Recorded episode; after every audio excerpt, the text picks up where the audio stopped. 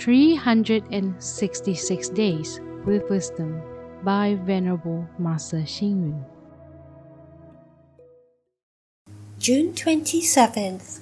The ability to detach from honor and humiliation, slander and praise is liberation. The ability to treat success and failure, gains and losses as unimportant is letting go.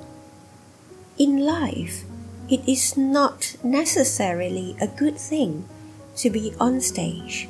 Sometimes we will get applause, and sometimes we might get booed off the stage. In short, when one goes on stage, they must be accepted by the audience and bring not only laughter to them, but also satisfaction. Then it is worth it to go on stage. If one does not perform well on stage, then it will be difficult to get on stage again. In the past, many have fought their way through all sorts of adventures and battles just to be kings. However, after they became kings, like Emperor Shunzhi, they became envious of those not on stage, the commoners. These days, after an election, there will always be some who rejoice while some others are in sorrow.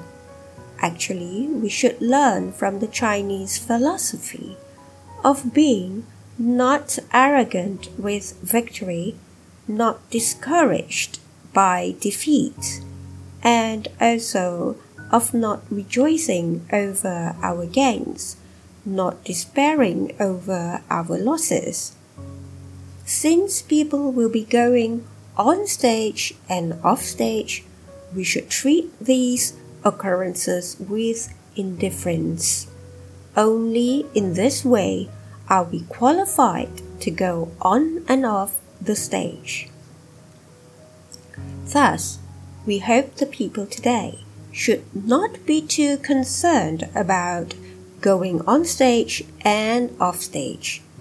There is no need to celebrate going on stage or to be sad and suffer when going off stage.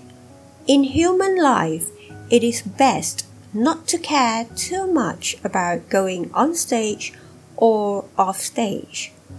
Although we may not be able to be on stage, as long as we are able to do meritorious deeds, to set a virtuous example, and to expound ideas into writing for the society. We have left the world with good deeds that will continue to influence the world. The merits of these deeds cannot be underestimated. Read, reflect, and act. Since there will be going on stage and off stage, we should treat these occurrences with indifference.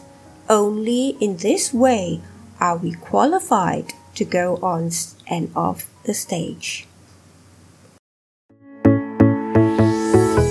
Please tune in, same time tomorrow as we meet on air.